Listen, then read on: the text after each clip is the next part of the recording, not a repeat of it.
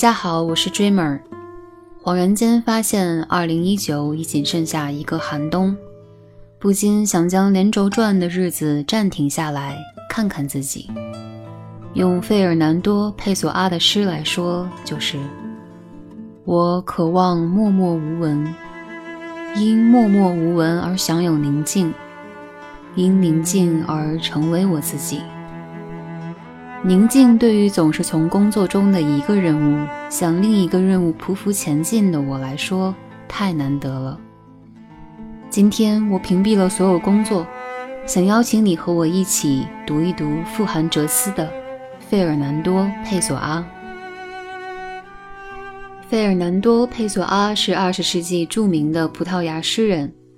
有人称世界上的写作者大致可以分为两类。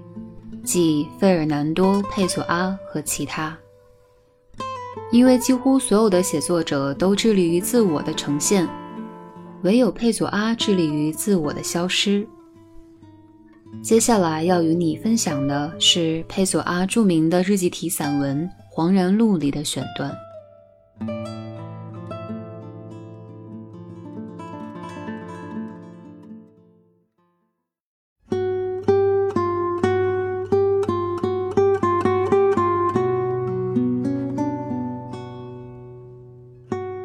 My soul is a hidden orchestra. I know not what instruments, what fiddle strings and harps, drums and tambourines. As sound and clash inside myself, all I hear is the symphony. Some say there is no life without hope. Others that hope makes a life meaningless. For me, bereft of both hope and despair, life is just a picture in which I am included, but that I watch as if I were a play with no plot, performed merely to please the eye. An incoherent ballet, the stirring of leaves on a tree, clouds that change color with the changing light, random networks of old streets in our part of the city.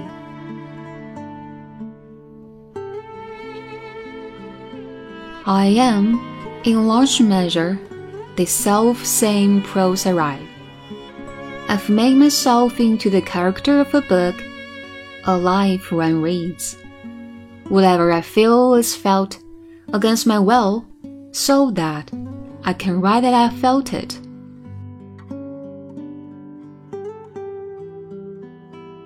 Whatever I think is promptly put into words, mixed with images that undo it, cast into rhythms that are something else altogether.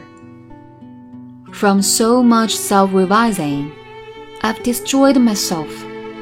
From so much self thinking, and now my thoughts and not I. I plumb myself and drop the plumb. I spend my life wondering if I'm deep or not.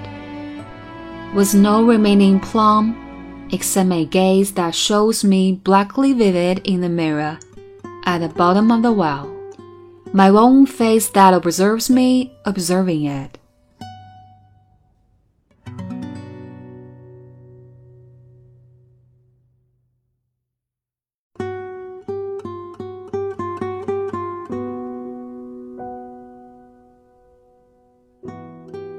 Today, during one of those periods of daydreaming, which, though devoid of either purpose or dignity, still constitute the greater part of the spiritual substance of my life.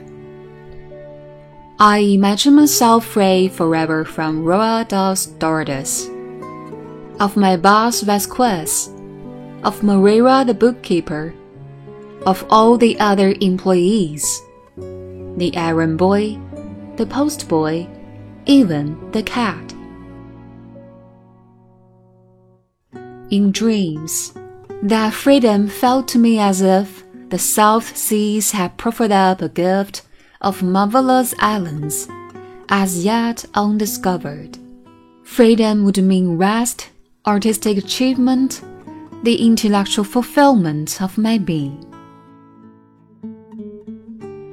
But suddenly, even as I imagined this, during the brief holiday afforded by my lunch break, a feeling of displeasure erupted into the dream. I would be sad. Yes, I say it quite seriously. I would be sad.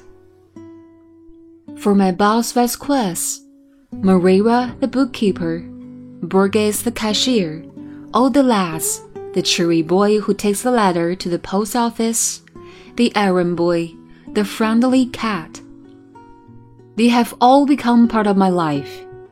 I can never leave all that behind without weeping, without realizing, however, displeasing the thought that part of me would remain with them, and that losing them would be akin to death.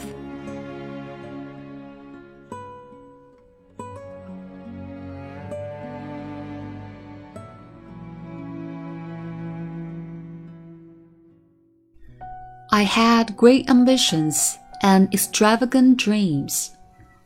But so did errand boy and the seamstress.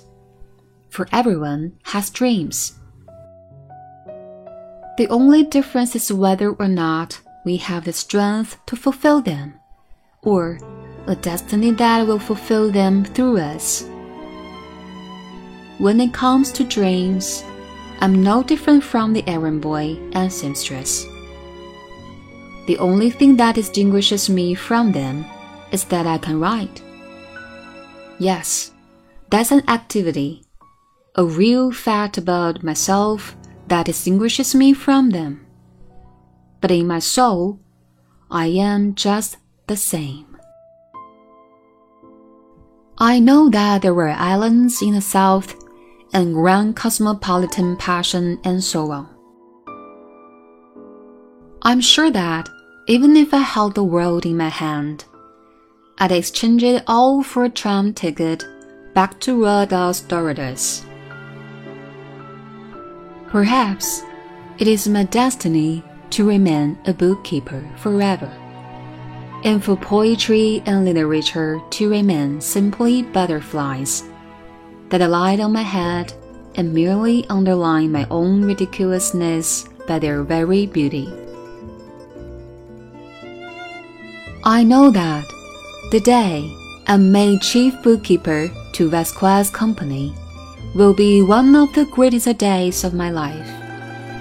I know it with a present bitterness and irony, but I know it with all finality that certainty can bring.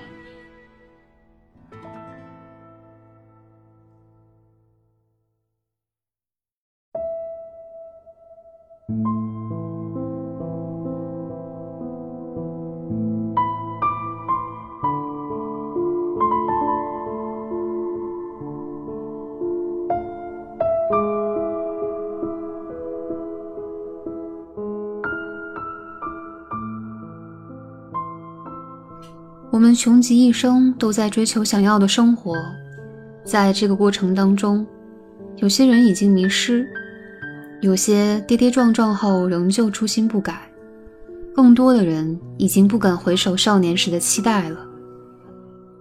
当我们想要为这仅有的一次生命做出改变时，却发现曾经厌恶的一切已经成为了自己的一部分。佩索阿生前是一位籍籍无名的会计，他从少年起就开始写诗，其作品对欧洲现代主义文学产生了深远的影响。阅读佩索阿，总觉得像是在与老朋友对话，你心里的想法他都知道。语言的感伤和无助中，总有一份支持自我于不顾的柔软和坚强。法国思想家阿兰·巴丢这样评价他：读者在精神上成为佩索阿的俘虏，在更深的层面上，是因为哲学还无法完全理解他的现代性。所以，读者发现自己在读这位诗人的时候，总是无法逃出他的手心，从他的作品中接受到一种命令，但却不知道该怎么办，那就是。沿着柏拉图和反柏拉图之间的道路，在诗人为读者开辟的空间中前行，那是一种多元的、空虚的和无限的哲学。这种哲学将为这个众神从未抛弃的世界带来福音，就如这首《圣诞》。一个上帝诞生，余下的死去，本体尚未到来，也不曾离去，一次错误的转换。如今我们有了另一种永恒，但总是走开的那个更好。生活。总是没有选择的那个更好，而佩索阿却用他自己的一生告诉我们：一切我们所经历着的才是永恒。他用留存下来的无数作品告诉我们：不是每个人都能从事自己最热爱的事业，但每个人都能选择离他更近一些。